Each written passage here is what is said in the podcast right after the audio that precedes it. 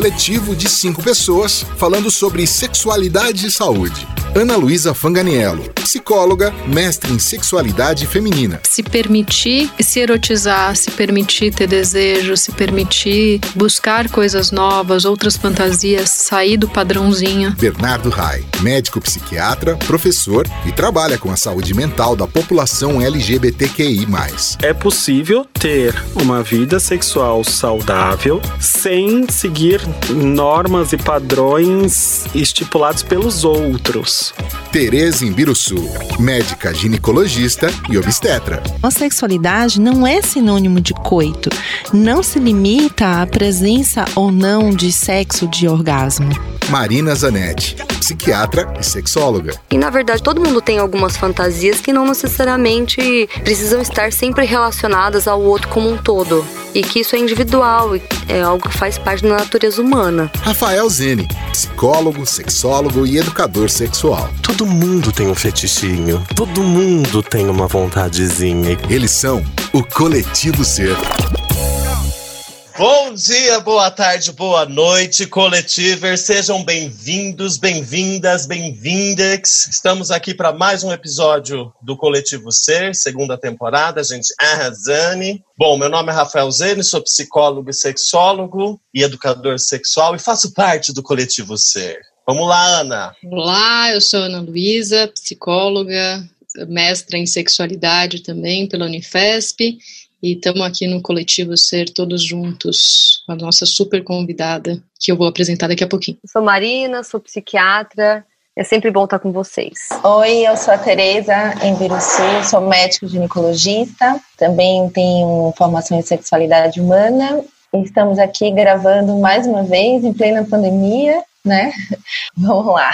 Olá, pessoal. Eu sou Bernardo Reis, sou psiquiatra, sou bonito pra caralho e estou aqui no Coletivo Ser também. Vamos para mais essa live e gravação do nosso podcast. Hoje o episódio será babadeiro, hein? Bom, gente, o episódio é bafo. Seguinte, esse foi um episódio que já pediram durante a primeira temporada, que foi o ano passado.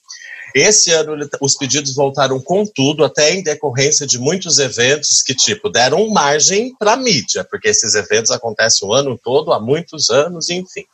E como todos sabem, uma das premissas mais fortes do, do coletivo Ser é onde a gente não aborda determinados locais e de fala sem ter pessoas que pertencem a esse lugar de fala. E já abrimos até com essa provocação que nós mesmos do coletivo assumimos que existe uma branquitude aqui entre a gente, entende? Que também será discutida e conversada, é, é até para a gente ampliar na ideia da, da, dos profissionais da saúde, dos, dos profissionais influencers, não é? Dessa questão da branquitude. Mas então hoje convidamos alguém bem legal, babadeira das nossas. Ana, por favor, apresente nossa convidada. Nossa convidada, Bia Feliciano, ela é atriz, modelo, porque agora eu coloquei que é modelo, e atriz, modelo, design de moda e genital influencer e piranha. Olha só. Arrasou, seja bem-vinda, Bia! Piranha! Obrigada, piranha! Gente, eu gostaria de dizer que, já para começar, que piranha simplesmente é uma mulher hétero que se comporta como um homem hétero se comporta na sociedade e é aceito, tá? Então vamos ressignificar o termo piranha. A piranhice. A piranhice, a piranhagem. Isso aí. Já que eu falei que já ia começar com tudo. Arrasou. Arrasamos. Então, convidamos a Bia, gente, para a gente falar hoje sobre a sexualidade da pessoa preta, tá? Existem, como a gente fala sempre do campo da saúde mental e da sexualidade, que existem sim as especificidades de cada uma das populações de minoria. Por quê? Pelas coisas que a gente se fode lá fora, não porque a gente tem coisa diferente dentro entende? E o quanto isso reflete, o quanto isso interfere. Vamos abrir margem para vários assuntos aqui com a Bia, para ter essa troca de informação da nossa parte, a nossa experiência profissional clínica recebendo né, é, é, pacientes e clientes que pertencem a essa população, né, e sempre, novamente, respeitando o lugar de fala que não é o nosso. Vai lá, Bia! Bem-vinda! Então, gente, obrigada. Acho que eu vou começar pelo começo. que é o termo de genital influencer. Eu ia pedir exatamente isso. Genital influencer é muito bom. Então vamos lá. Eu, é, em janeiro, muito intuitivamente, porque na minha vida tudo é muito, meio que intuitivo, eu comecei a fazer um programa chamado Sex to You dos meus stories, que simplesmente era um programa que fala sobre sexo, só que era voltado para produtos eróticos, porque a minha amiga, minha mana, a Peta, ela abriu um pequeno negócio de produtos eróticos. E eu falei assim: ó, você é sua influência, porque eu já tô querendo falar sobre isso mesmo, agora eu vou pegar esse gancho e vambora. E comecei a fazer demonstração dos produtos dela e falar sobre sexo, dicas sexuais para apimentar a relação. E os casais, as manas, todos vendo meu programa, dava uma, uma certa audiência, principalmente de casais. O pessoal ficava esperando logo Ainda mais quando entrou a quarentena, aí que o povo via mesmo. aí eu comecei com isso, eu comecei a fazer outros programas lá. Eu sou influência do Baile Charme do Viaduto de Madureira. E eu comecei a criar várias é, programações para o meu Instagram, para bombar meu Instagram. E aí veio a quarentena. E aí eu surtei, como todo mundo surtou, comecei a fazer terapia, que foi indicado pelo projeto Avança Nega, que eu vou chegar lá que me batizou de genital influência. Mas voltando aqui. Aí eu comecei a fazer terapia tal, começou a, a né, o boom da quarentena, e aí um, uns amigos meus, atores, me convidaram para fazer o sarau erótico, que é um sarau que rola todos os sábados à meia-noite no Instagram do Dreyson Menezes ou do Orlando Caldeira, com a interface crítica do Sidney Santiago Cuanza. Não posso esquecer meu tchuco, fazer o merchan. Aí, aí, dentro desse sarau, eu sou a griot da putaria, porque griot, como vocês sabem, né? Não sei se vocês sabem, mas vou explicar aqui. Griot eu não sei. é o, o, mestre que conta histórias dentro da comunidade africana, tá? Hum. Ele é um mestre contador de histórias. Então, eu falo, eu conto histórias de putaria. Todo mundo faz poesias, faz performance, faz aquelas coisas super sérias e eu chego para falar, gente, olha só, fulano deu, não sei o que, caiu na cabeça, essas histórias assim, bem esdrúxulas sou eu que conto. Aí me nomearam a griot da putaria. E aí, dentro desse projeto Avança Nega, a Marcele Oliver já tinha me convidado para fazer lives antes do sarau erótico, falando sobre sexo, porque pegou esse gancho do Sex to You, que eu tenho essa pegada de falar de sexo, né, sem tabus e, e divertidamente. Porque entre nós, a comunidade negra, isso é quase não acontece. Como eu disse no nosso pré-bate-papo, que as mulheres negras, infelizmente, elas, algumas delas se podam, porque eu tenho um canudo, eu sou militante, então não posso ser piranha. Então a Marcele viu que eu não era assim e já me pegou para fazer as lives com ela.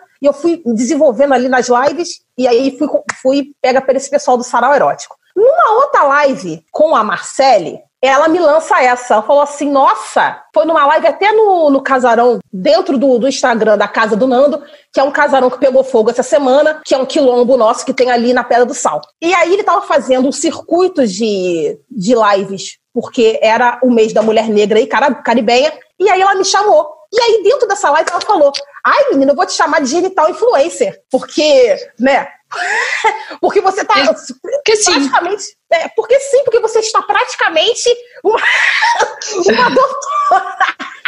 Uma doutora da comunidade negra em sexo. E aí eu falei assim, cara, eu vou pegar isso. Eu peguei esse termo e comecei a fazer no meu Instagram uns posts da genital influencer. E peguei também o gancho do sarau erótico, que lá dentro do sarau o meu quadro se chama Diários da BF, e comecei a gravar um programa chamado Diários da BF, que é onde eu conto essas histórias do. Eu falo que é.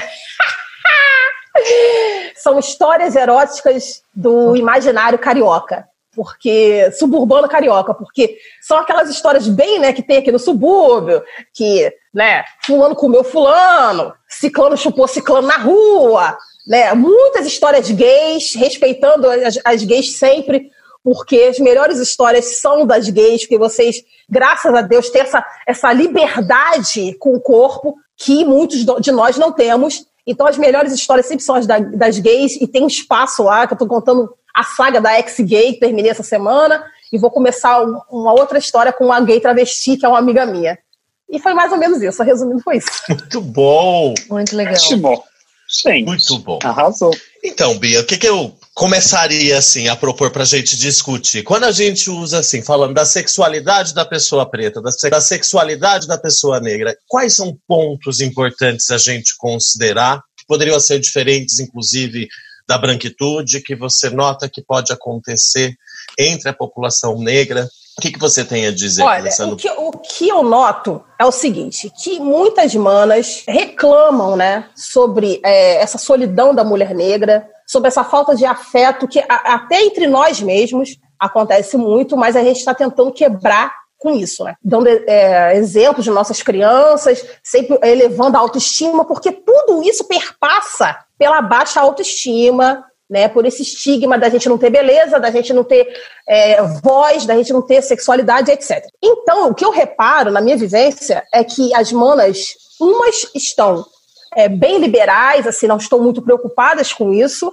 e outras estão muito recatadas, tipo, é, não vou transar, não vou é, usar o meu corpo na, na minha sexualidade porque é, eu não estou sendo valorizada e eu quero uma relação que muitas delas nunca tiveram relações de afeto. E eu costumo dizer que esse também é um pensamento que limita, que é podador, entendeu? Porque eu sou uma mulher totalmente sexual que, tipo, eu coloco o meu corpo, eu tenho a responsabilidade sobre mim, sabe? Eu não vou deixar ninguém me sexualizar. Porque eu acho que se coloca muito na passividade de que as pessoas estão se sexualizando. As pessoas sim sexualizam, mas aí você tem que se colocar, entendeu?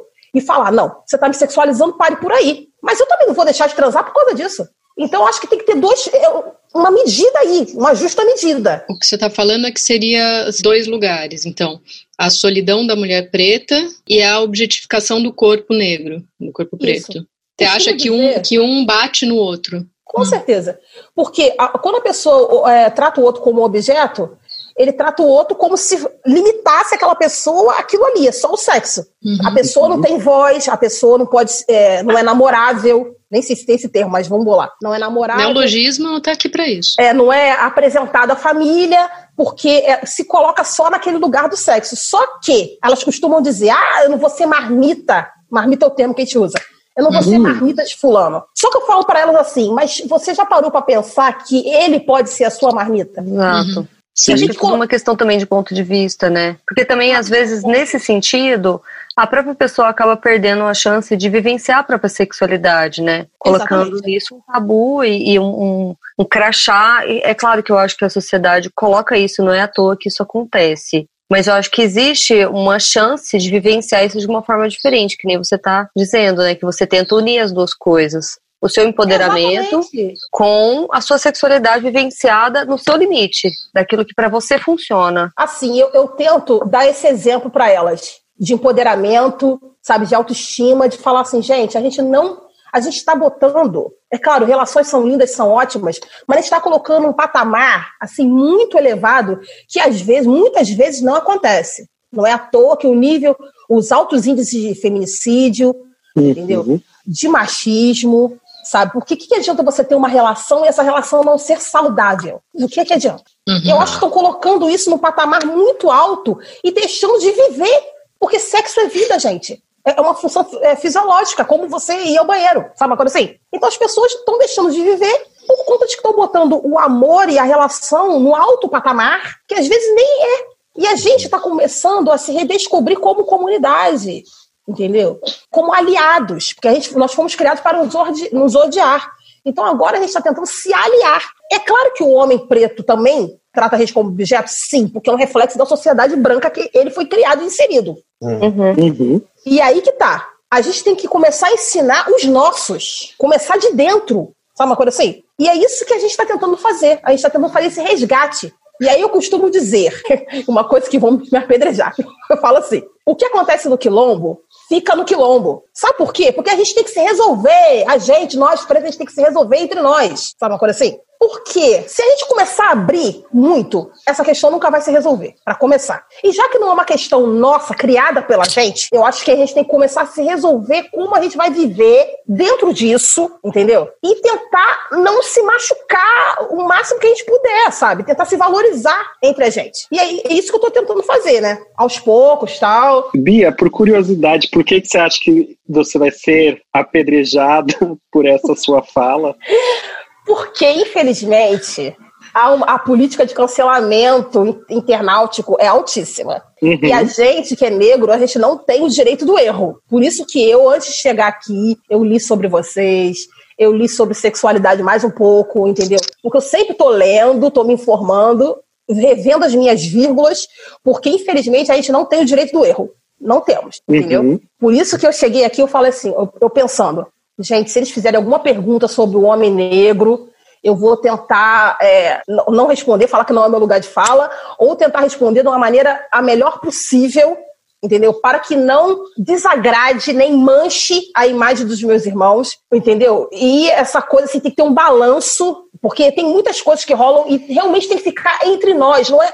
Gente, não é assim, desmerecendo a opinião de vocês, não, não é isso. Mas assim, eu acho que a gente ficou muito tempo sem voz e sem se resolver, Sim. entendeu? Então eu acho que tem muitas coisas que a gente tem que resolver entre nós. Então eu falo, ah, quando o irmão, tipo, me trata como objeto, como é que eu, como é que eu ajo? Eu ajo, agiria entre eu e ele, eu resolvo entre mim e ele, sabe uma coisa assim? E eu sempre falo isso, eu falo assim, gente, a gente não, não se trata como objeto, a gente está se amando, é diferente. É diferente, sabe? O trato entre nós é diferente, sabe? Eu sempre falo isso. Porque isso não é uma coisa nossa, é uma coisa que nos foi dada. Você tá entendendo? Uhum. É, eu ia até te perguntar que no início você trouxe uma questão bem interessante, agora entrando bem no campo de saúde mental e utilizando uma coisa bem de, de profissional de área de saúde mental. Você disse uma questão até que afeta da autoestima, a questão do que ensinaram, né, do que passaram pra gente, daí eu digo, me colocando no grupo dos homossexuais, você me, me fez lembrar muito um conceito que a gente muito usa no meio LGBT, se tratando de saúde mental, inclusive a autoestima, que é a homofobia internalizada.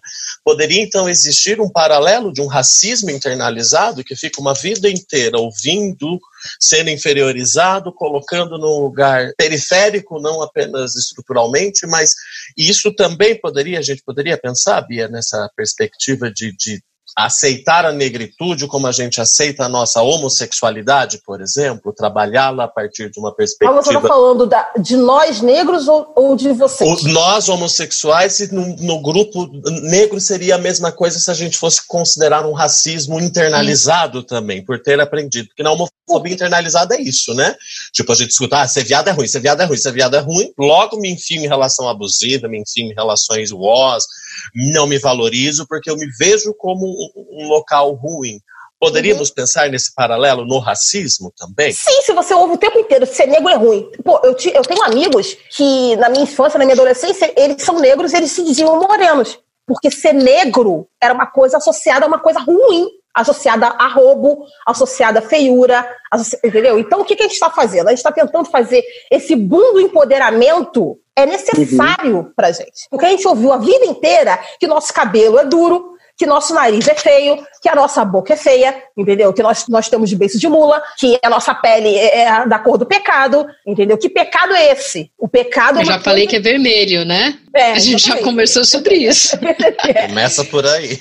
O pecado seria porque a igreja dizia que a gente não tinha alma. Então, automaticamente, Uhum. fazer sexo com uma negra é o pecado, e esse termo é um termo racista também. Essa coisa de um negro ser visto como exótico, como a cor do pecado e etc. Porque isso vem da época da escravidão, entendeu? Então, a gente tem que começar a quebrar tudo isso. E a gente tem que começar a quebrar isso dentro da nossa comunidade, porque os negros, nós negros e negras, também pensamos assim, infelizmente. Muitos de nós. E a gente está fazendo esse trabalho, que é um trabalho árduo. O meu trabalho é, gente, olha só, a gente tem sexo, tá? Não é porque eles sexualizam a gente que a gente vai deixar o sexo de A lado gente vai negar o nosso sexo, né? vai negar o nosso sexo como se isso não fosse uma parte importante da nossa vida. Como se isso não fosse nada. Ah, não, agora vou É, ser uma médica, é- eu vou ser uma doutora e eu não posso transar, eu não posso botar tal tipo de roupa, eu não posso me comportar assim, eu não posso fazer isso, eu não posso fazer aquilo, sabe? Eu não posso, sei lá, rebolar no baile funk e pegar um novinho lá na esquina. Não, não, não, não, você pode, querida, você pode.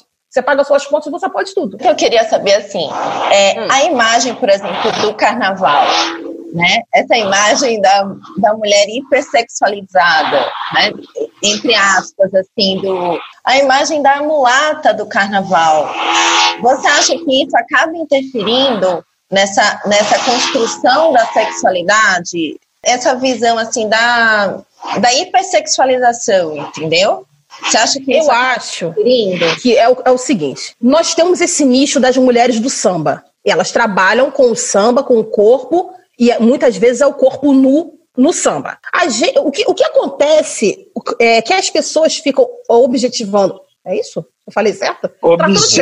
Objetificando. Objetificando, é, desculpa. Objetificando as pessoas é que se limita a achar que aquele corpo negro, aquela pessoa, só é aquilo ali. Eu não sei se vocês já viram, o Luciano Huck tinha um quadro sobre o samba, né? As Miss lá dançando tal. E aí elas se apresentavam, muitas delas, muitas delas, com canudos, assim, fora, não vou, assim, diminuir a educação física porque é ligada ao corpo, mas tinham pedagogas, tinham outras áreas. Eu, o, que, o que me irrita é por que, que as pessoas acham que aquilo ali limita o ser humano, só aquilo ali.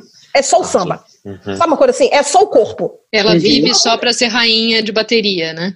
A gente está em 2020. Aquela pessoa existe milhões de coisas dentro daquela pessoa, milhões de vertentes daquela mesma pessoa. E a pessoa fala assim: a Bianca só fala de sexo, a o outro só samba. Gente, fazer uma coisa com excelência não é só, não, tá? A gente uhum. também só fala de sexo, né? E ninguém vem aqui falar pra gente, nossa, vocês só falam de sexo. Não, porque fala assim, só. Sabe uma coisa assim? Gente, é, é, assim, ah, porque todo mundo transa, todo mundo transa, mas todo mundo transa bem transado? Todo mundo faz bem? Todo mundo tem a ah, cabeça nem eu, boa. Nem eu faço todo dia. Todo mundo tem a cabeça boa depois que sai daquilo, daquela relação ali? Então não é só. Bom, eu venho de uma família de professores, né? E eu cansei de ouvir assim: sua mãe trabalha ou ela só dá aula, né? Ah, eu sou atriz. Você só atua? Você não faz mais nada? Eu falo, gente. Vocês acham que é só? Não, só gente, só? Ah. eu já escutei você só atende. Eu sou psicóloga, né? Você só atende? É. Olha, mas uma coisa que eu falei essa semana, acho que foi no Sarau, foi que a gente, como mulher, e a gente, a, a, a gente como mulher negra mais ainda, a gente pode achar a cura do Covid, a cura da AIDS, mas se você for uma mulher, e se você for uma mulher solteira, sem um homem, você não vale nada, amor. Você pode achar a cura de qualquer coisa aí, você pode inventar um, uma nave que vá pra lua. E ainda vai ter um, ai, coitada, é ela só. não casou, né? É, ah, ela só fez a nave que foi para a Lua. É, ela, e, ela, e ela tá sozinha. E a cura do Covid. E ela está sozinha, ela é uma mulher triste porque ela está sozinha, porque viver sem uhum. homem, realmente, o homem é o centro do universo. Sabe o assim? É, eu acho que é aí onde entra a questão da solidão da mulher negra, né? Porque tem esse lado do porquê que é tão importante a, a, essa questão, porque a, mulher negra pode ser sozinha e, e viver, e viver bem. Essa valorização vem da infância, porque não é só uma questão de homem e mulher. É uma questão de pai e filha, é uma questão uhum. de amigos na escola. Essa uhum. solidão, ela vem de outras áreas. Muitas Eu acho que vem também dessa questão da beleza, do não, não se beleza, sentir bonita, de, de não, nunca ser a Miss, de nunca ser a Miss, de nunca uhum. ser a eleita mais bonita da escola, que é sempre a mais feia, sabe? E, e essa coisa, gente, a autoestima, ela realmente, ela permeia tudo na vida, tudo. Uhum. Eu estava conversando com um rapaz, ele é negro americano. Aí estava conversando sobre alguma coisa, aí ele falou assim: "Não, mas eu sou americano. A minha autoestima é muito elevada. Então, tipo assim, eu sei valorizar uma mulher porque eu me valorizo". Eu fiquei assim, gente, não é que ele estava falando a verdade? E, assim, e, e por assim falar nisso, você se auto-intitulou Miss, não foi? Conta depois essa história. eu falei para vocês que eu, o Circuito Fique Bem, que eu faço parte, elas são todas Miss, entendeu? Miss Plus Size. E eu sou a única que não tem coroa, não tem cedro, não tem nada, então entre elas. então, já, tipo assim, eu já ganhei o Cedro só de estar entre elas, eu já ganhei esse, esse título. Agora, uma coisa que eu queria falar também é que os nossos irmãos, né? Eu falo nossos irmãos, eu, eu trato eles como irmãos, manos e manas, e eles falam o tempo inteiro sobre ah, não existe essa tal solidão da mulher negra, porque eles relacionam a solidão da mulher negra só essa relação homem e mulher, uhum. e também porque eles falam que eles têm que trabalhar mais cedo, que eles, estão, eles não têm esse privilégio que a gente fala, o privilégio do homem porque eles têm que trabalhar mais cedo, porque eles é, estão presos, ou estão mortos, ou estão sendo é, massacrados pela polícia na rua. Assim, eu compreendo tudo isso, essas alegações todas, mas eu acho também que a gente não pode é, tirar uma coisa pela outra. Porque, infelizmente, a gente tem essa mania. De, assim, ah, não, isso aqui é pior, então isso aqui tem que ser tratado, isso aqui te deixa de lado. Não, gente. A gente tem que tratar dessa parte dos manos, que eles estão reivindicando que realmente acontece isso, que eles têm que ser provedores da casa, porque muitas vezes o pai não está. Isso também é uma discussão uhum. pertinente. Agora tem até um, um grupo chamado Pais Pretos, que está bombando, que fala sobre a paternidade negra, que é importantíssima, porque isso também nos foi né, tirado. E a gente não pode deixar de falar sobre isso, sobre a solidão da mulher negra, que não é o, o que eu entendo como essa falta de amor desde a infância que não é uma relação homem e mulher, é uma relação a mulher na sociedade, a mulher negra na sociedade, como ela é vista e como ela é preterida de diversos tipos de amor, entendeu? Aí chega na fase adulta e bate nessa coisa da relação homem-mulher. E aí ela traz toda aquela bagagem da infância, desde a infância, e aí vem de frente. Gente, eu tô falando demais. Vocês querem perguntar mais? Vocês estão tão silenciosos. Não, eu tô achando Não, ótimo. Tá né? ótimo. Tá ótimo. É que a gente tá aprendendo aqui profundamente. E, aliás, você falou que você foi estudar um pouco o nosso é. coletivo. A gente queria dizer que a gente passou a semana inteira estudando coisas, estudando sobre você, estudando sobre questões raciais e, e tentando se desconstruir, porque é isso, tipo, o racismo ele está estruturado na nossa vivência muito forte e muitas coisas que a gente uh, não pensa, que a gente não, não para para olhar essa questão mesmo que você acabou de falar, da solidão da mulher negra, tá bem desde o do princípio, desde quando o pai abandona, é muito forte. Tem um vídeo, eu acho que é da Ana Paula Chongani, eu não sei se é um vídeo que ela fala, mas tem um vídeo que eu não sei se ela usa dentro dessa fala dela, que ela fala, é, mostra uma menina negra eu acho que na, na Alemanha, não sei, algum país europeu, e ela está no pátio, brincando, entendeu? Tentando brincar, tentando socializar com as outras crianças e sendo negado. E é, é uma uhum. criança, não tem nada a ver com, com casal, né? Com sexo, nada a ver. É uma criança tentando socializar no, num pátio, onde tem escorregas, essas coisas, né, de criança, e não consegue. E a mãe chega e pega no bracinho dela e leva ela embora, sabe? É, é desde a infância, gente, é muito Sim. triste isso. E assim, uhum. eu fico super feliz de vocês terem ido estudar, porque a gente sempre fala isso. É uma coisa que nos irrita muito, vou falar aqui agora, né, que vocês me deram esse, essa, esse uhum. espaço. Por favor. É quando a gente tem que. É claro que esse espaço aqui está sendo uma troca, é um coletivo, vocês me chamaram para gravar um podcast, mas o que é irritante é quando um amigo nosso chega e começa a fazer aquelas questões que aquelas questões mais básicas que você dá um Google e você acha. E a gente fala uhum. assim, gente, como é que vocês querem ser antirracistas se vocês não dão um Google para saber sobre nada, sobre a gente? A gente tem que ser a enciclopédia do racismo, sabe uma coisa assim?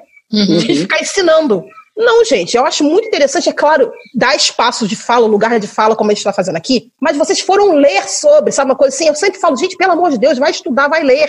Porque o estudo, parece que o brasileiro se resume no estudo ali, o acadêmico, até o segundo grau ou até a faculdade, aquela coisa ali da sala de aula. E eu vivo estudando sempre, quando eu vou falar sobre alguma coisa, eu sempre dou uma lidinha antes para não falar besteira, entendeu? Porque eu acho que é importante essa, essa valorização do estudo sempre principalmente quando não é o seu lugar de fala. Tipo, eu, eu tô falando das gays, eu estou falando das gays, mas eu sempre deixo claro que travesti não é bagunça, que gay tem, é, merece respeito, que gay merece um lugar de amor, de afeto, de casamento, se quiser casar, se quiser ter filho.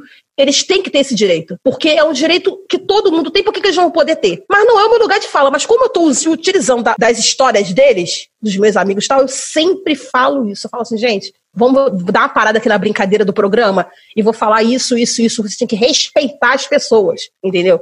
Ah, porque fulano não se dá o respeito. Não, não é isso. Basta ele ser um ser humano, ele merece respeito. Uhum. Qualquer um. Total. E uma coisa, Bia, que você falou é que hum. eu acho que eu venho pensando bastante que assim as pessoas se limitam muito ao conhecimento que elas têm na escola, né, no, no, no ensino de uma forma geral. Mas o ensino, ele é muito racista e ele é branco, e ele é heteronormativo e ele é construído. Então, a gente não sabe da história das minorias, porque elas não estão na história que é dada para a gente aprender. Sim. Então, acho que porque isso envolve uma, uma postura de, ativa mesmo, de ir atrás, de entender, de buscar realmente informação. Porque Exatamente. é uma alienação total. As pessoas são muito alienadas. É, porque a história ela é escrita a partir do, do, do prisma, do olhar do, de quem vence, né? Uhum. Uhum. uhum. E aí a gente está tentando reescrever essa história. A gente está tentando ler autores negros, por exemplo, o, o babado que deu lá da Beyoncé aqui, que a, Não sei. a Lilia, que a Lilia fez uma crítica ao, ao Black Skin, e a gente falou, ué, mas como, tudo bem, você é uma historiadora né, da história negra tal, mas por que que você está criticando Black Skin? Black Skin não é para você. Não é. A gente tem os nossos, os nossos historiadores também que podem fazer essa crítica ao filme. Então, ela não pode chegar e fazer essa crítica rasa que ela fez. Foi rasa, desculpa. Porque ela não tem essa vivência, entendeu? Ela não tem essa experiência da vida que nos é dada Uhum. É, através do racismo, através da nossa pele e através da nossa ancestralidade, vou dizer até para vocês isso, porque a gente tem uma coisa muito forte ligada ao ancestral, que uhum. a gente uhum. sente na pele todos os dias, que a gente se, eu, eu, por exemplo, sou uma pessoa espiritualizada, me comunico com eles. Então, assim, ela não tem isso. Então, ela não pode chegar e falar, ah, porque ela está glamorizando a luta antirracista, que ela está usando elementos de oncinha e de pele de, de, de bicho. Ué, gente, mas como assim? A oncinha é glamorizada? Desde quando? Porque a oncinha, né? A gente imagina que uh, os nossos antepassados lá na África usavam pele de bicho. Uhum. Então, cadê a glamorização disso? Eu não estou entendendo. É por isso que a gente sempre fala, gente, a gente tem, tem que ter voz, a gente tem historiadores, a gente tem pessoas acadêmicas também. Entendeu? A gente já tem, graças a Deus veio a era Lula aí, a gente já tem. Entendeu? Sim. Uhum. Então, esse estudo que se faz na escola, gente, meu Deus, do segundo grau, o segundo grau é o terror de qualquer negro. Aliás, a escola é o terror de qualquer negro.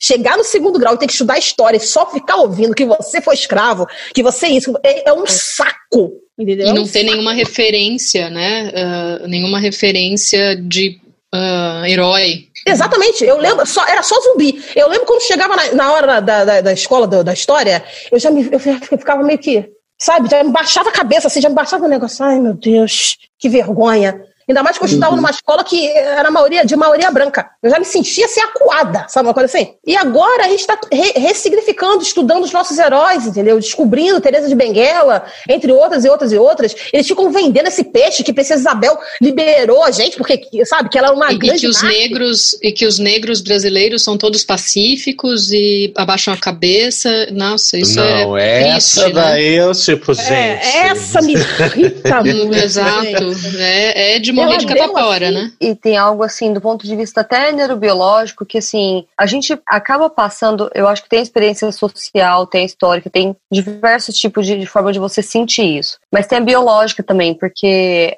é, os traumas são transgeracionais, então aquilo que a tua avó passou, que a sua bisavó passou, você vai passar, você vai sentir de alguma forma, assim, biologicamente falando. É.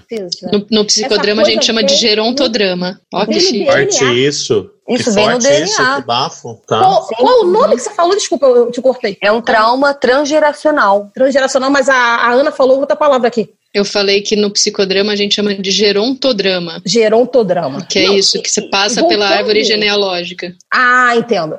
Voltando para a sexualização, o homem negro, por exemplo. Gente, o homem negro veio no DNA dele. Essa coisa de ser quem vai.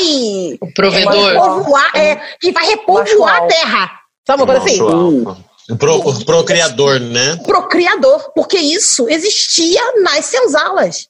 Existiam uhum. negros que eram só para procriar, que tinham 200 filhos. Tem, tem, documentado um que teve 200 filhos. Aí a gente Caramba. fala isso, parece. Você está falando né, que isso existe biologicamente falando. A gente fala isso e, e abre uma.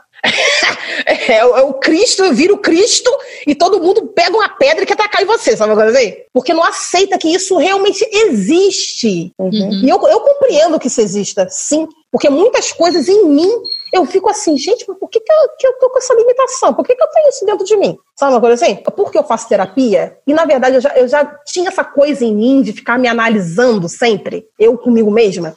Então eu, eu sempre tive esses, essa coisa de ficar pensando o porquê que eu estou sentindo isso, o porquê que eu estou fazendo isso, sabe? Eu sempre tive isso comigo. Eu acho que tem uma coisa, só para puxar o gancho dessa coisa do, do homem negro, que tem aquela questão, tipo, que homem negro tem que ser pirocudo, né? isso também é, é, eu acho tão injusto, né? Porque e se não for, aí ele tem que se manter num lugar, né, num padrão.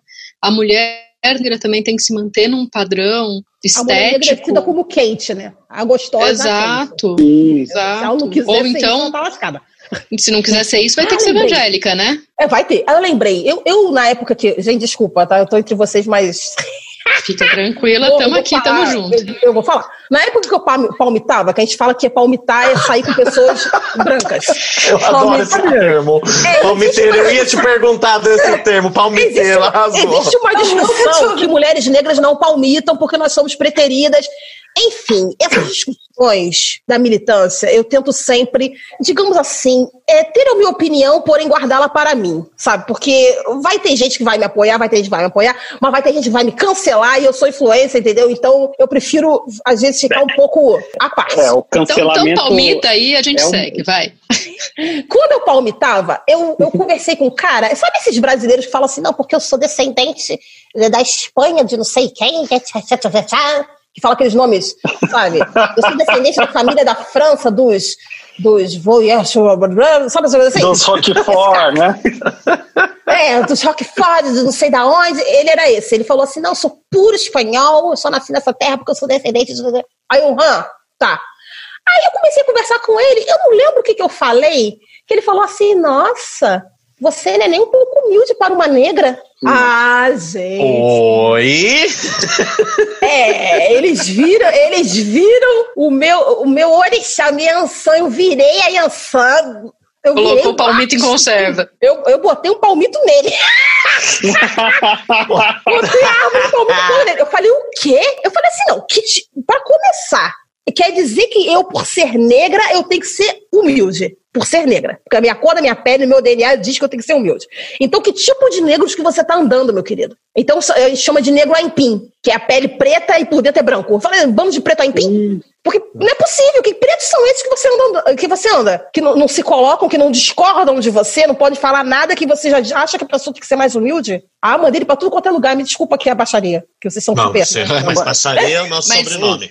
Mas tem, tem, tem uma outra coisa, Bia, que eu acho que, que é importante também a gente falar que o, os pretos aipim, né, como você falou, também tem o seu lugar de construção, porque tem. por muito tempo vivenciaram esse lugar e tiveram que ser desse jeito, né? Eu acho Sim. que é importante Sim. que é importante também a gente não, não jogar como errado ou qualquer não, coisa assim. Na verdade, assim, é, Ana, a gente por muito tempo a gente é, se cancelou e tipo assim, ah, você ainda está né, né, com esse pensamento agora, a, a, agora os, os, evoluídos acadêmicos estão em, em é, Kemet, que é uma coisa egípcia, que eles estão nesse, né, nesse pensamento aí do mulherismo, do panafricanismo, que eu ainda nem parei para ler, que eu falei assim, gente, olha só, eu estou muito ocupada, eu vou ter que parar, eu vou parar, mas peraí, né?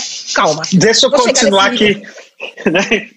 Deixa eu continuar influenciando é, o genital da galera.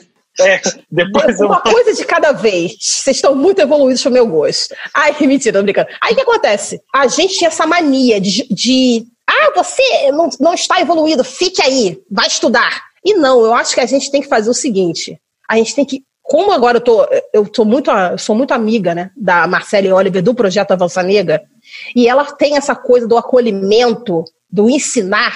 E eu parei com essa coisa do cancelamento, eu parei, que eu também era bem assim, enérgica, eu parei com essa coisa de, ah, vai estudar, nananã, e falo assim, vem cá, senta aqui, vamos conversar. Mas por que, que você pensa isso? Ah, não sei o que, sei lá, não, mas isso aqui, historicamente falando, é assim, assim, assado. Você já leu sobre isso aqui? Não, então, peraí, vou te mandar um, um artigo da, de fulano de tal, você dá uma olhada aqui e depois a gente conversa. Eu estou fazendo isso agora. Porque senão a gente não vai caminhar. E as pessoas é, ficam. Exato. Você chama uma pessoa de burra, ah, você é ignorante, você é um burro, a pessoa já se fecha, já se arma, entendeu? E não quer ouvir. Então a gente está fazendo esse trabalho de formiguinha. É tipo yeah, ex-bolsonarista, yeah. né? É isso. A bolsonarista eu cancelo mesmo quando tem paciência, não. Desculpa aí. Não, ex. Eu tô falando ex. Atual, Desculpa, atual não, a gente não, cancela. Não, ex atual, a gente pode ex... até. Não, assim, os ex, meus, meus amigos que, olha, gente, foi uma luta. Eu fiquei na porta do Parque Madureira com o sol 30 graus fazendo virar voto. Pelo amor de Deus. É, boca de urna, boca de urna arrasou. Batalhamos, batalhamos, batalhamos. Eu batalhei durante meses. Aí agora a gente falar que não sabiam.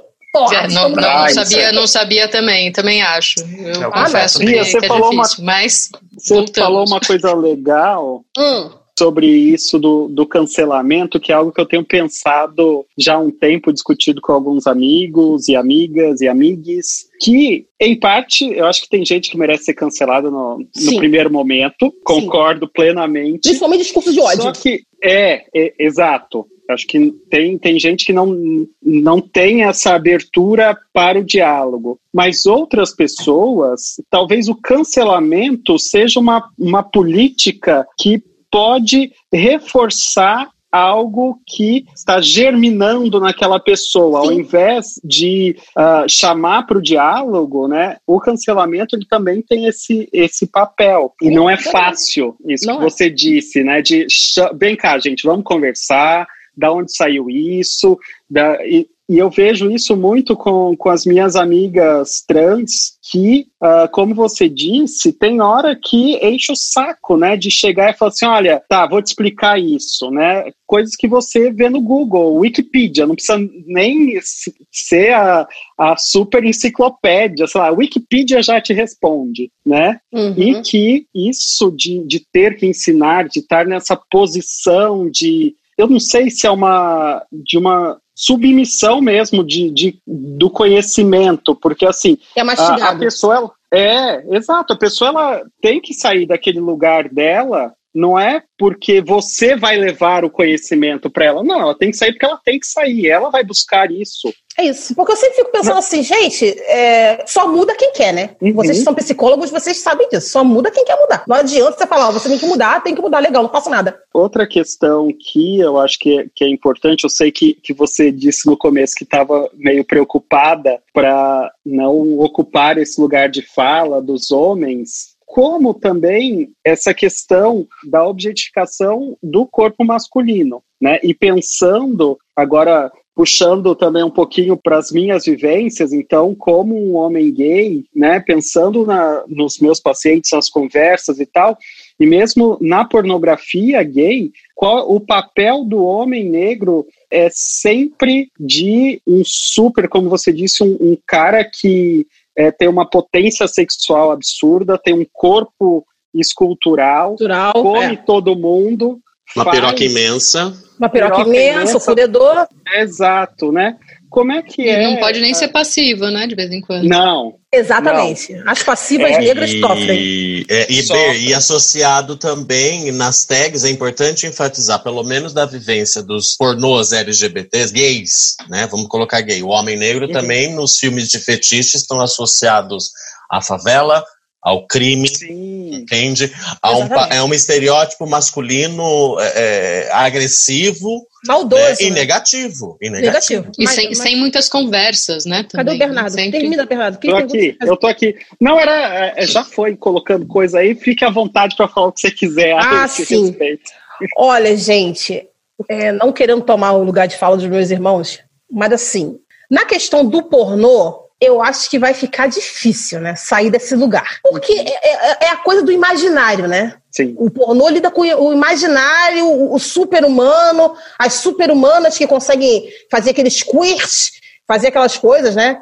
Que muitas mulheres não sabem nem o que é gozar, imagina aquilo. Pra, então, eu acho que do, do pornô, eu acho que a ação é, a quanto mais produzirem isso, a ação a gente não consumir, porque quando a gente não consome, eles começam a perceber que tem alguma coisa errada ali, né? É só uhum. assim que tudo, a, a, roda do mundo é o dinheiro. E a gente começa a não uhum. consumir, a gente começa a perceber, começa a reclamar, a dizer, ó, oh, não é assim, né? Fazer o feedback lá embaixo, lá no site onde tem o um espaço para reclamar, ó, oh, fulano, pelo amor de Deus, vamos sair, estamos em 2020, né? Vamos tirar o, o negro da favela, o negro, o super pirocudo, né? A gente quer ver outras coisas também, quer ver o negro gordo, quer ver o negro da piroca pequena, a gente quer ver também outras coisas. Agora, na vida, eu, Bianca, eu falo que eu não tenho um, um, tipo. Todo mundo fala assim, ah, é mentira, você gosta de homem tipo Michael B. Jordan. Falei, não, gente. A gente pega o Michael B. Jordan porque eu fiquei muito tempo na minha vida achando que eu era muito feia. Então, pelo amor de Deus, quando eles vêm, eu falo, vem, vem, vem sim. Vem, por favor.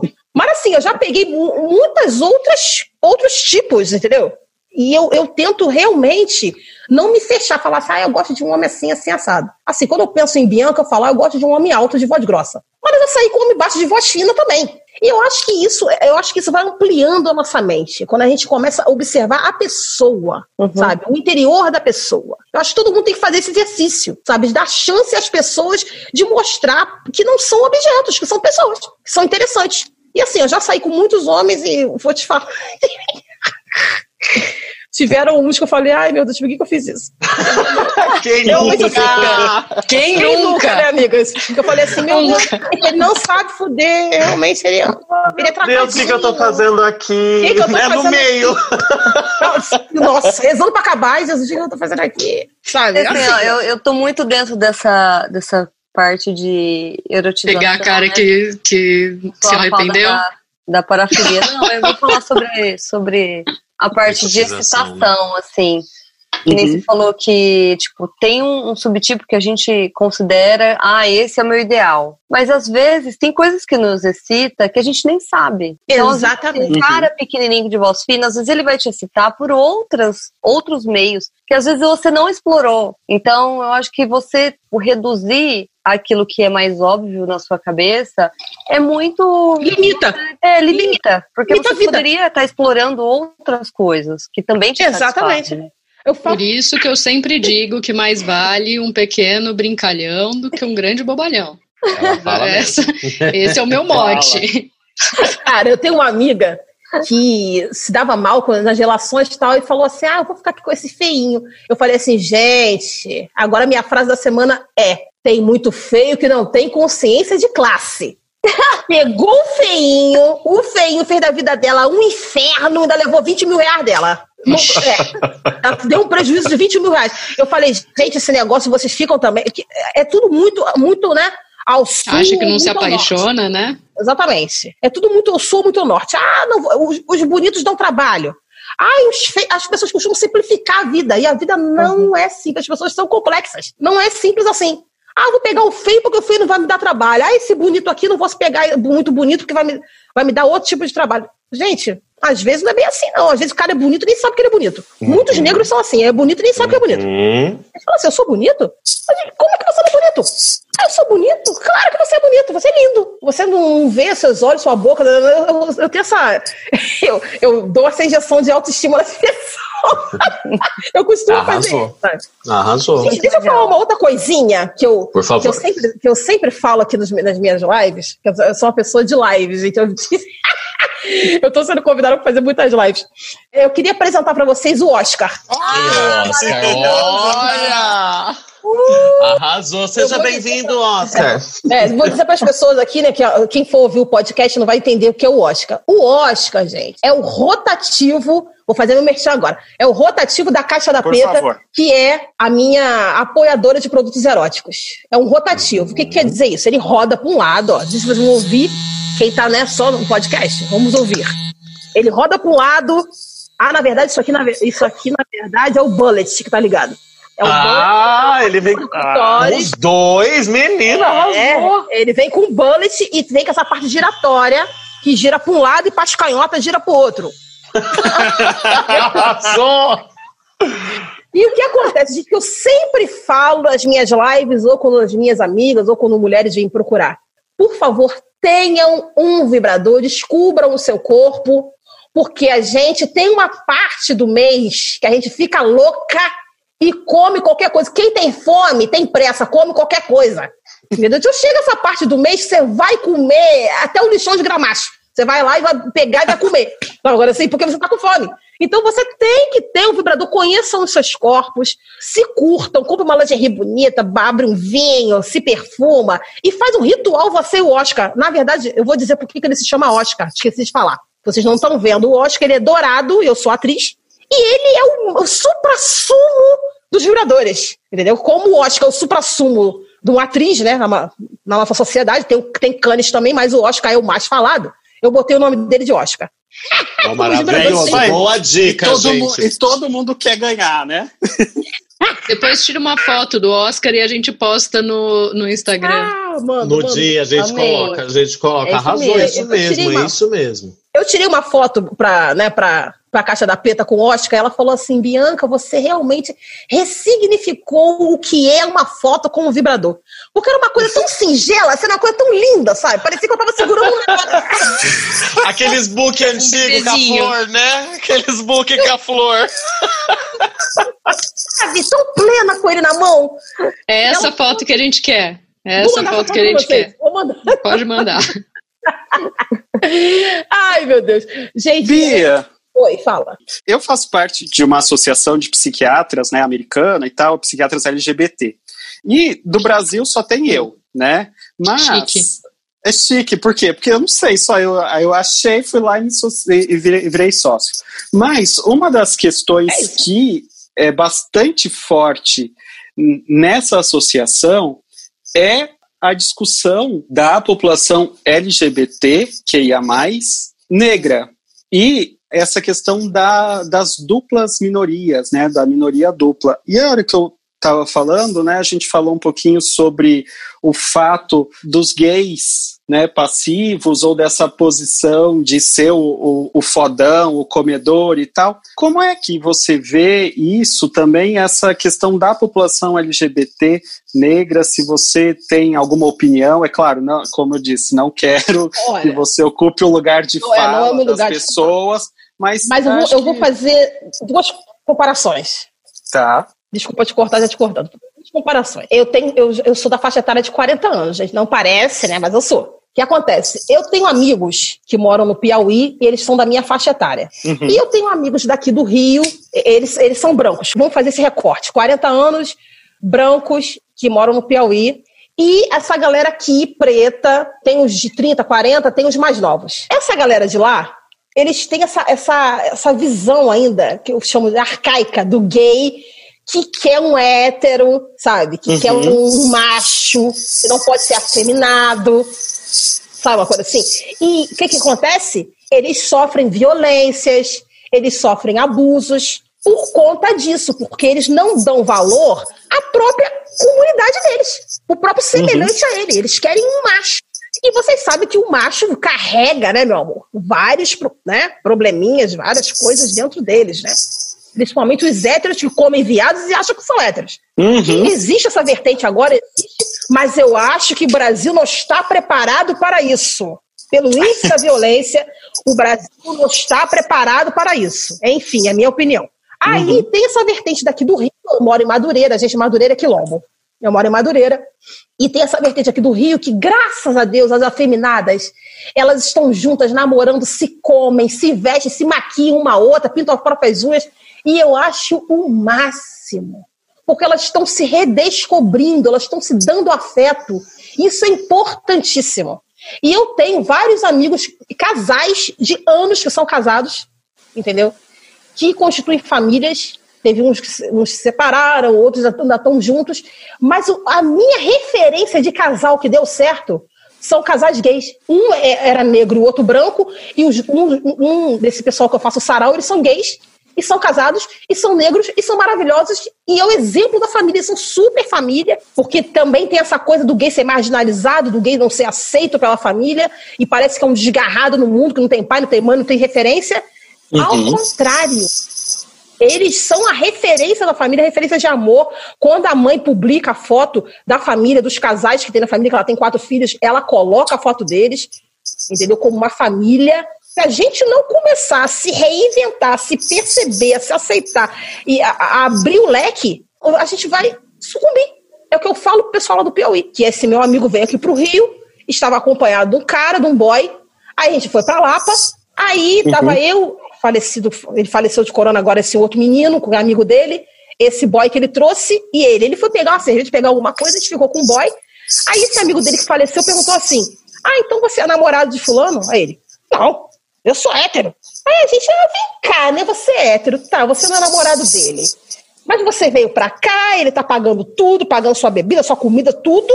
E você não tem a, é, a hombridade da mão de tratar com carinho uma pessoa que está te fazendo esse, esse carinho, essa viagem, esse presente. É por isso que eu falo que a gente não está preparado para os héteros que comem gays. A gente não está preparado para isso. Sim. A gente tem que dividir ainda em nicho. Gay, você é gay porque você come homem, então você relaciona com homem. Aliás, os homens héteros, a relação de amor deles é de masculina. Eles não têm referência de feminino em nada. Eles não Nada. leem mulheres. Eles não consomem mulheres. Eles- em nada. a mulher é só um depósito de esperma, e, ou, ou para um cara que tá no armário, ela é só a referência de heterossexualidade dele. Uhum. Ali, a minha, minha figura é hétero ali, ela tá ali carimbando, firmando, sabe, constituindo família. Tá tal. confirmando, né? Tá confirmando essa Tá minha heterossexualidade. Aí eu falo para esse meu amigo do Piauí, falo assim, olha só, enquanto você não se sentir atraído, enquanto você, que é afeminada, não valorizar as afeminadas como afeto, você não vai ser feliz. Arrasou, você vai sempre ser usado, você vai sempre ser hostilizado, você vai ser comido e vai apanhar, você vai ser comido e vão te roubar, que lá as histórias de roubo lá são assim, essa travesti que eu vou fazer agora o quadro dela, gente, eu tô rindo, mas é de rir, mas não é pra rir, porque é violência. Ela falou assim pra Uhum. mim: as minhas histórias sempre ou começam ou terminam em assalto. As minhas histórias Nossa. sexuais ou começam ou horror. Nossa, que foda. Que É forte triste, isso, né? foda, entendeu? É foda. Porque o cara vai pra comer, come e ainda esculacha, ainda rouba. Que a última vez, essa, essa minha amiga que veio pro Rio, emprestou a casa pra essa travesti e ainda falou assim: eles me comem e roubam do outro. Porque ele estava dentro da casa dele e roubou a caixa JBL dele. Ele nem viu. Aí depois ele falou: amigo, eu comprei outra caixa e botei lá na sua casa, tá? Porque essa caixa sumiu. Olha isso. É muito puxado, né? É muito puxado. E aqui em Madureira, graças a Deus, que você vê daquelas bichas de cropped toda montada, dando a mão pra outra. Eu amo, gente. Eu fico assim, ó. E algumas são metidas, né? Que elas são metidas. Tipo assim, eu não preciso que você fale que eu sou bonita. Eu sei, amor, mas eu gosto de fazer foto pra você. Minhas favoritas. É tipo nós, nós somos meio assim. Exatamente. Eu não preciso que você fale que eu sou bonita. Eu sei, amor, mas eu sou do. Mas fala. Era. né? Eu sou do tipo. Eu- eu sei que-. Então eu tenho que Exatamente. falar que você é linda, que você é bonita, que você tá representando. Eu cansei de falar para meus amigos fazerem isso. Cansei. Falei, gente, não pode. Vocês têm que se comer entre vocês. Esses héteros são os filhos da puta, eles vão matar vocês. Entendeu? Eu falo isso direto, mas é isso. E, você tem alguma coisa que você queira falar, perguntar? Ai, gente, a, a, a ginecologista tá aí apagadinha, né? Eu queria fazer uma pergunta de cunho íntimo pra ela. Vai, vai. Depois, quando você Vai, for responder, você liga, mas você deve estar me ouvindo. Gente, ela que é ginecologista, né? Eu preciso saber, eu suo muito na pepeca. O que, que eu posso fazer que seja natural? Esse meu amigo falou de óleo de melaleuca. Acho que é isso que fala. Assim que fala. O que, que eu posso fazer para acabar com esse suador que eu não aguento mais? Me diga, você que é Não médica. passa desodorante. Não, tá desodorante não posso. Nem, nem sabonete pode mais, não é? Dizem que não pode. É, então. sabonete é normal. Você tá falando mais do suor que tem ali na região da, da vulva, é isso? Eu suo muito, eu suo muito de escorrer pelas pernas. Eu suo muito. Então, assim, não tem um remédio específico para isso que eu conheça, tá? É, mas assim, usar roupas bem folgadas, né, para deixar ventilar mesmo. Eu não uso nem calcinha. É, então, era isso que eu ia dizer. Não usar, de preferência, nem usar calcinha, evitar absorventes, coisas plásticas. Às vezes, depilar ajuda, né? Depilo. Tirar- Sempre. É, retirar os pelos, porque às vezes o, o pelo ali acaba esquentando um pouco a, a região. Ah, não usar talco, não usar, como a Ana falou, nada de desodorante. Mas não tem nada que a Tem gente uma possa coisa- passar assim pra dar, um, dar um, um cheirinho gostoso, um cheirinho de boneca na caixa, uma coisa assim, sabe? Uma coisa natural, sabe? Uma coisa, uma coisa que seja natural. Cheirinho de melissa. Olha, cheirinho natural de xereca, mas que não seja xereca suada, sabe? Uma coisa assim. Me ajuda, pelo amor de Deus. Eu, eu tava doido pra fazer essa pergunta aqui, gente. Eu adoro. Arrasou. Então, não tem, Muito não, bom. não tem, não tem uma coisa que vai modificar totalmente o cheiro da vagina, sabe? O cheiro de vulva e vagina. Porque é um cheiro específico que tem ali. E de acordo com, sei lá, com o ciclo menstrual, às vezes vai dar, vai estar mais forte esse cheiro ou vai estar um pouco mais suave. Às vezes esses óleos ajudam. Tem o óleo de coco também, o óleo de semente de uva que você pode usar na Óleo de coco é vida. É, óleo de coco é testar, bem, gente. é, óleo de coco é bacana, óleo de semente de uva. Mas assim, você tem que ter cuidado, porque às vezes esse óleo vai dar a sensação de que você tá mais úmida, entendeu? E aí vai melhorar a questão, talvez, do cheiro, que possa te incomodar, mas essa sensação de sempre úmida talvez não, não melhore tanto, Essa sabe? sensação eu já até me acostumei. Até melhor, que ser até bom a sensação de sempre úmida para facilitar as coisas. Mas assim, o problema que me irrita é o cheiro do suor. Entendeu? Esse, isso que me irrita. Aí eu fico, sabe o que eu faço? Toda hora que eu vou no banheiro eu lavo. Sabe aquele chuveirinho que tem do lado? Toda é. hora eu não uso nem papel, toda hora eu lavo. Toda hora eu lavo. É, eu então, isso também. Mas aí não, pode legal, dar problema? É, então, isso também não é tão legal você tá toda hora lavando, porque pode ressecar a mucosa, a, dependendo da força da água que você usa, às vezes pode facilitar você ter mais corrimento ou infecção urinária por conta disso, né? Então, assim, talvez um lencinho umedecido seja mais interessante. Tá? Mas e... é aqueles de, de região íntima, não, aquele de bebê que você está falando, né? É, aqueles de bebê. Tá? Então, às vezes, esse é, é, é melhor do que o, o jato de, de água de, de ducha mesmo. Mas o cheiro é, é, isso, né? O cheiro não tem tanta coisa que a gente possa fazer para mudar o cheiro da vagina. É, é, esse cheiro mesmo.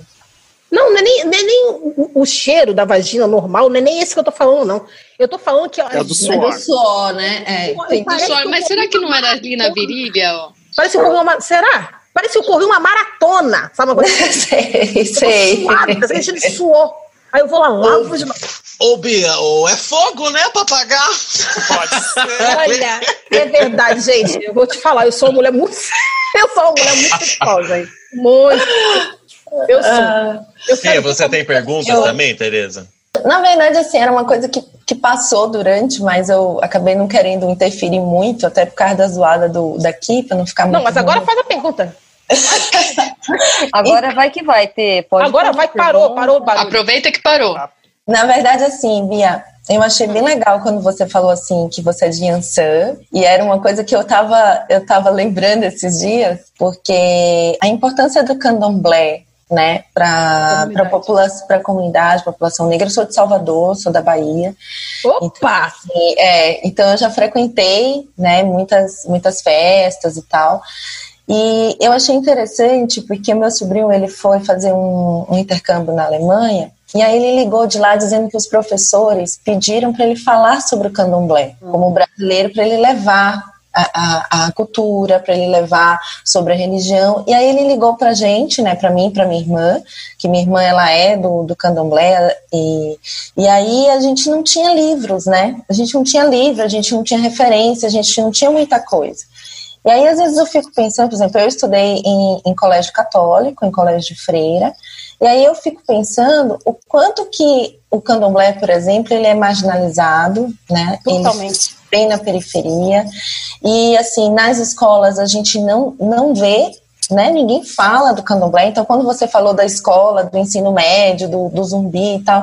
Então, poxa, o candomblé tem tanta coisa legal para falar, inclusive dentro da sexualidade. Por isso que eu queria linkar, sabe? Uhum.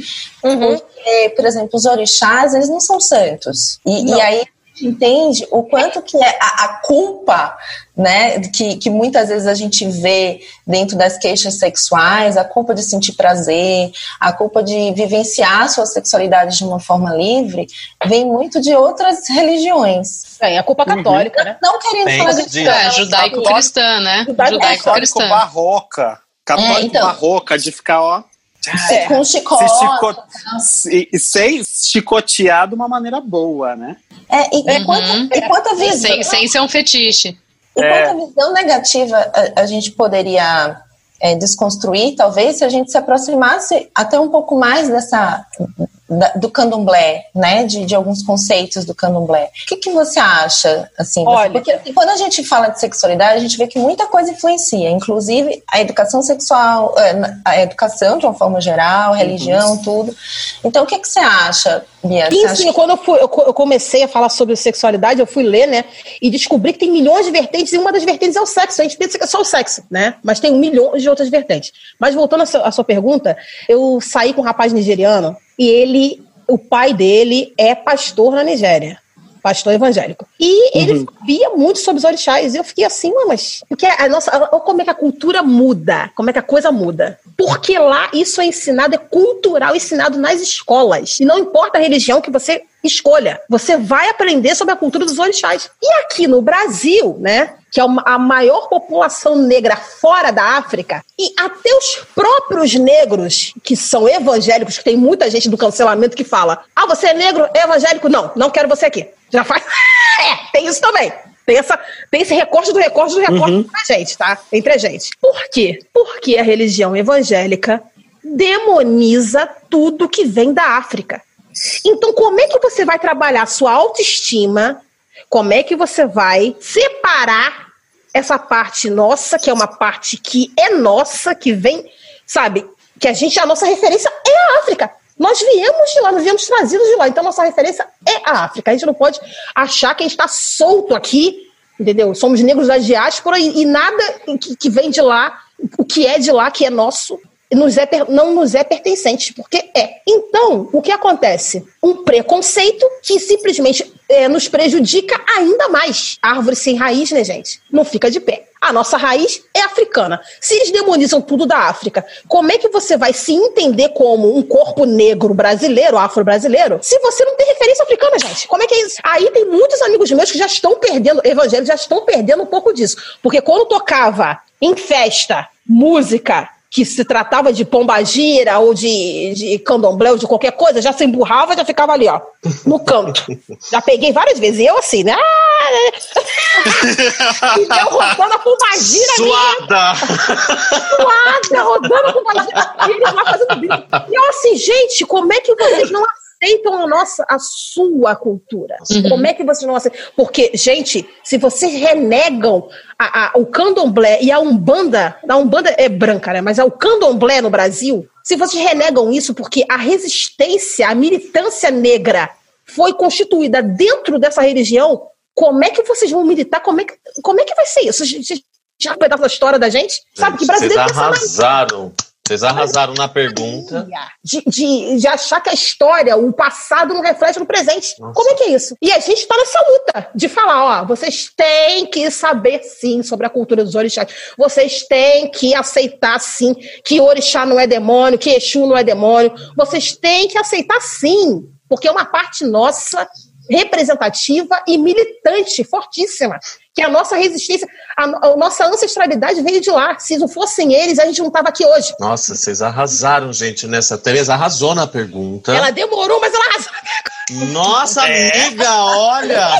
ela amiga. só tava esperando a furadeira ficar quieta a hora que a furadeira Exato, daí a, a Bia, veio, a Bia veio e. Não, faz total sentido. A gente sempre fala, né? Nos casos de sexualidade, por exemplo, Bia, que surge no consultório, disfunções sexuais, dificuldade, né, de, de, de ser penetrado, de gozar, de gozar muito rápido, uhum. sempre tem, às vezes, um aspecto moral religioso. Eu tava aqui pensando comigo, Sim. meu amor, se não tivesse só estudo de Nossa Senhora toda virgem tivesse estudado a pomba gira, a gente ia ter menos vagínica nesse mundo. Just saying, não vou falar mais nada.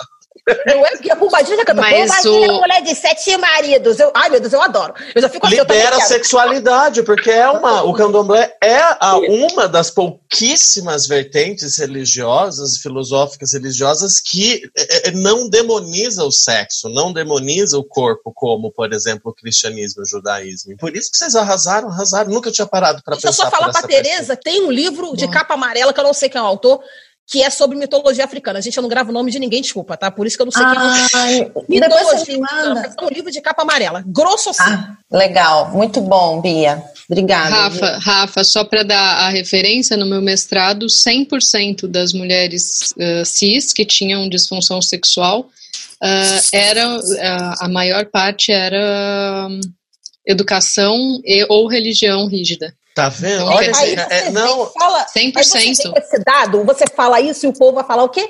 Não, isso aí não acontece. Acontece sim. Acontece porque está em números.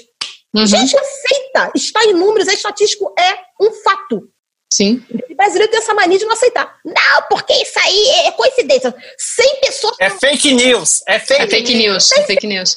É igual o Covid, né? Covid é fake news também. É, o negativismo. 100 pessoas foram lá na Ana ser atendidas, 99 tinham esse problema, mas não.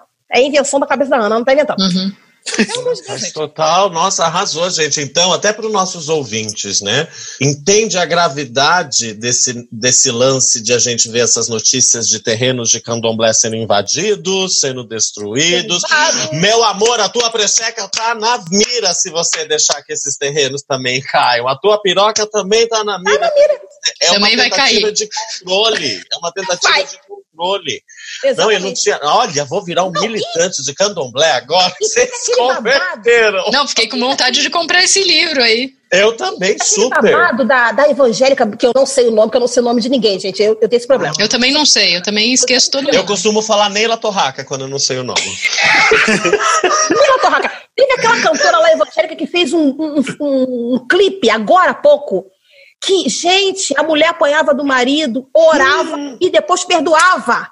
Aí depois que todo mundo caiu de pau, ela botou lá o número, eu acho que é 190 pra mulher, ou 180. Não, não sei. Eu também não sei, eu, eu nunca vou saber mesmo. É, eu Botou também Diz que decoro 100, essas diz que coisas. 100. né? Diz É que o 100, 100. botou o disque Isso. 100 no final, depois da repercussão que teve. Mas ela simplesmente está dizendo para as evangélicas, a mensagem é essa, é clara. Vocês podem me apedrejar e quem for ouvir. Está dizendo para as evangélicas que se você orar, o agressor vai parar de te bater. Não, se você orar, o agressor vai te matar e você vai ficar mais perto de Jesus. Você vai subir rapidinho, vai ficar lá perto de Jesus. Uhum. Jesus ora. Porque, gente, Já vai lá direto, ó. como é que pode Sem escala. isso, gente? Sem escala. E isso acontece dentro das igrejas. Não é uma coisa que ela está fazendo hoje. Não é, tá? Isso acontece dentro das igrejas. Os pastores, tá? Já conheço vários casos, inclusive da minha avó, tá? E outra coisa também, que no catolicismo, eles sa- muitos sabem o que o padre tá vendo com as crianças, né? Que a gente tem essa mania de, né, tapar Uhum. Muitos É assim sabem. mesmo. E, ó, Uhum. se calam. Tá? A É. gente tem que parar de se É calar. muito triste, muito triste mesmo. É muito triste o que fazem com Uhum. as crianças, o que fazem com as mulheres. E o que fazem com os gays, então, né, meu amor? Não vamos nem botar aqui, porque muitos deles não podem nem frequentar a igreja. Não querendo calar ninguém, mas acho que a gente já, já precisa ir indo para o final, finalizando, porque é muito assunto. É. Ai, meu Deus, eu A adorei. gente vai chamar a Bia pra. Meu, a gente vai Mas inventar. A gente a inventa a pauta, mas a gente chama novo. ela. Bia, eu já tenho um tema para Bia vir aqui falar como é ser genital influencer. Porque acho que a gente Verdade. abordou outras Sim. questões. É. Ser genital influencer, eu acho que isso é um assunto importante. Gente, o pessoal Sim. acha que é fácil, né? Acha que ser, é, ser uma mulher Então. que trabalha com corpo, porque eu trabalho com corpo, né? eu tiro foto nua, eu tiro foto de biquíni, eu tiro foto... E as pessoas acham que é fácil, entendeu? Mas eu, eu, eu, eu fui conversando com a minha terapeuta, né? Eu ficava perguntando, falei assim, gente, como é que eu vou deixar de ser eu para ser uma, uma outra que não sou eu? Entendeu? Porque eu sou negra. Eu falei, gente, não, eu vou ter que, eu vou ter que me resolver e simplesmente é o que eu estava pensando antes de participar da, dessa nossa reunião gostosa. Eu estava pensando que nós negras, nós somos criadas para sermos candaces. Candaces são guerreiras. A gente não pode ser princesinha da Disney, infelizmente. O mundo pra gente não é a, ser a princesa da Disney. Uhum. Eu, sou, eu tô mais pro, pra anti-princesa, entendeu? Ou pra rainha que arranca cabeças do que pra uma princesa da Disney. Eu tô mais pra. Eu chamo de xereca, Fiona. Eu sou mais pra xereca do que pra. sabe, a anti-princesa do que a princesa. Porque, infelizmente, não, a gente não pode viver nesse mundo cor-de-rosa da Disney. Esse mundo mesmo. não é nosso. A gente É. tem que bater o pé, ainda mais eu, uma mulher que trabalha com corpo. Eu trabalho com corpo, porém o corpo é meu. Se eu quiser piranhar com o meu corpo, eu que vou te escolher, não é você que vai escolher piranhar com o meu corpo. Entendeu? Então me respeite, sabe por quê? Porque eu sou um ser humano e todo ser humano merece respeito. Não é porque eu tenho que me dar o respeito, não. Você tem que me respeitar porque eu sou uma mulher, entendeu? Que estou trabalhando e você tem que me respeitar. É isso. Ótimo. Eu queria agradecer muito a Érica. E aí a gente já faz o jabá dela. É. Érica, A Qual que é o Insta da Anjo. Érica? É arroba Érica Anjo, com K. arroba Érica Anjos. É, acho que é só isso. Arroba Acho que é isso. É arroba É, não. Arroba Érica. que é do Volupts, que é um grupo, um trio de cantoras negras, gente, babado, cantoras negras gordas, que estão aí botando as gordinhas tudo para dançar, porque tem essa, né, essa coisa de achar que o gordo não dança, o gordo não é saudável, o gordo só come comida gordurosa. Eu até fiz um vídeo sobre isso hoje, falam sobre isso, a desmistificação do, da gordura, do gordo, entendeu? E elas provam que as gordas estão aí, são amadas, são lindas, entendeu? A gente tem que ter esse espaço também de tirar a feiura da gordura, né? Que é uma coisa imposta uhum. também, né? Sim, acho que esse, esse, pode ser um outro assunto também. Ó, né? eu peguei o, o, o é, é Érica Anjos Anjo. Oficial. Oficial. Eu oficial. Sabe, tá. Tem oficial. Érica Anjos. Ah, e é Anjos no tá. plural. E Volupz é V-O-L-U-P-Z. Volupz. E tem um underline no final do Z, ó. Volupz underline. É, tem um underline. Tem. Arrasou. São ótimas mesmo, Elas gente. São vale ótimas, são lindas. Vale a pena. E, e, e, Bia, divulga o seu jabá aqui, querida, também, meu amor. Vamos lá.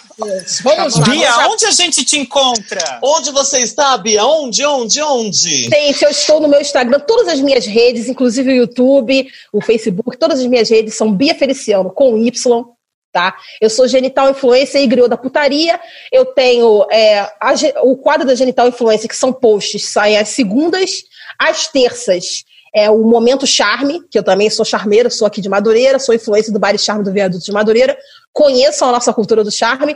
O Momento Charme às terças-feiras. E às quintas-feiras é o Diário da BF, que é um programa que se originou no Sarau Erótico, que é todos os sábados à meia-noite.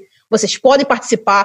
É um sarau que tem essa interatividade que as pessoas podem entrar, entendeu? Pode mostrar seu, seu talento erótico, né? com cunho erótico, né? Sua performance. E é mais ou menos isso. Deixa eu falar um pouquinho dos meus apoiadores. Caixa da Peta, que o meu, minha apoiadora de produtos eróticos. Salgadinhos Tia Tânia, que tá me deixando cada vez mais voluptuosa.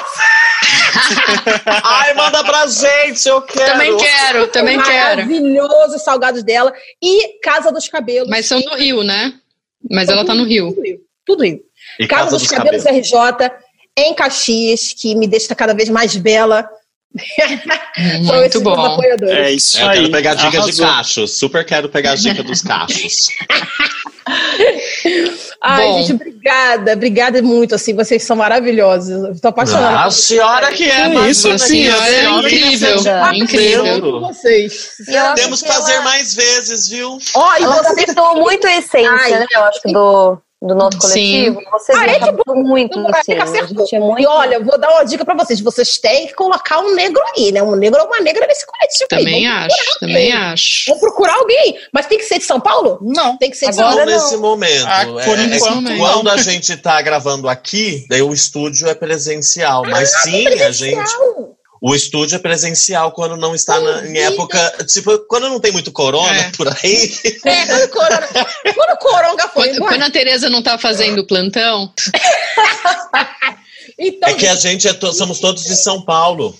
Uma coisa que eu queria, nossos ouvintes têm bastante profissionais também da saúde que acabam escutando, sabe, Bia? Ai, que bom. Uma coisa que é importante, acho que tomara que as pessoas tenham percebido da importância de nós, principalmente essa branquitude aqui, né, e, e dentro dos nossos consultórios, realmente aquilo que a gente enfatiza, de conhecer a população, de saber a respeito das dificuldades, das mazelas, de tudo aquilo que uma pessoa branca, por exemplo, não, não vivencia, que isso faz total diferença para a gente entender a dor e o sofrimento daquela pessoa que está na nossa frente atendendo. Então, que fica essa mensagem, vamos correr atrás.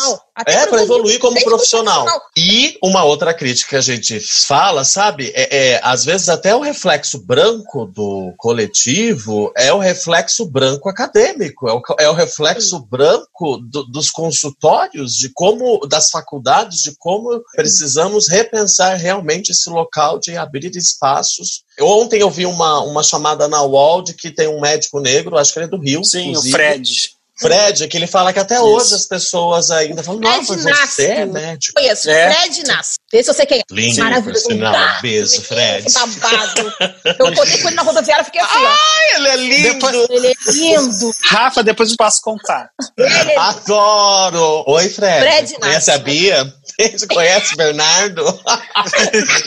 Já vou chegar na carteirada, mas é, é isso, pessoal. E obrigado, viu, Bia? Gostando, você, teve, você casou com a gente aqui, gata. Obrigada a vocês. Nossa, amei. Muito, muito, muito obrigada por atender tão prontamente o nosso convite. Foi muito legal. Eu preciso só mandar um beijo pra minha sogra, que é aniversário dela hoje, gente. Beijo, sogra! Vamos Beijo, ajudar, amiga. sogra. Beijo, sogra! Olha, parabéns, muita luz na caminhada. Proteger É do isso corona. aí. Bia, eu amei você, né? Seu Olha, alto querida. astral, muito alto astral, muita autoestima, amei, assim, de paixão. Foi, Ai, foi obrigada, muito legal, foi Ah, muito Tereza, obrigada. leve, muito. Eu estou na segunda folha, eu tenho que virar para ver você. eu estou virando aqui para ver vocês. Obrigada. Amei, amei, amei, muito bom, obrigada. Obrigada, E muito Bia, Oi. só e mais uma coisa, o espaço está aberto aqui sempre que você quiser se se manifestar, tô falar alguma da banca, hein? Ó, Calma, porque eu tô quando indo lá você quiser quiser fazer o, o seu merchan, fique à vontade, estamos aqui e se prepare porque realmente a gente vai te chamar mais vezes. Porque. Então. Não, e, e uma das coisas que a gente pensa muito no coletivo é isso. A gente não tem todos os lugares de fala, a gente não tem todo o conhecimento, e é importante a gente dividir esse espaço que a gente conquistou aqui, né? É que a gente tem vários seguidores, os nossos coletivers, e a gente precisa não só cancelar as pessoas, mas a gente precisa informar as pessoas. Então, Exatamente. fique à vontade que esse espaço está aberto. E uma coisa que eu fico pensando, desculpa cortar, já estou encerrando, mas desculpa. Uma coisa que eu fico pensando também é essa coisa do- da, da academia e da vivência que eu acho que tem que começar a se misturar. Obrigada, tá? E é, é daí que a gente criou o coletivo, foi justamente para isso, acho que para juntar essas duas coisas. Alguém mais quer falar algo? Beijinhos, mandar beijo para alguém além da sogra? É, eu só queria falar que a gente não é afetuoso, a gente é piranha. É que a gente tem amor pra dar. As piranhas também amam. Eles, eles não acham isso, mas as piranhas também amam. tá? Exato. Amei também. Muito bom. Gente, beijos. Beijo, É, pessoal. Bia, Até obrigada. mais. Só para falar, Obrigada. Fala, Bernardo. Sigam as nossas redes sociais, Instagram, arroba Coletivo Ser. Nós estamos no Facebook, Podcast Coletivo Ser, YouTube, Coletivo Ser. Estamos em todas as plataformas, Apple, Deezer, Spotify e na Apple, não. Ah, o Google liberou pra gente, não posso esquecer, né? Oba! E não se esqueçam de cinco estrelinhas na Apple, por favor. Exato. Um beijo, fiquem bem. É verdade. Beijo. Beijo, tchau, tchau. Tchau, Bia.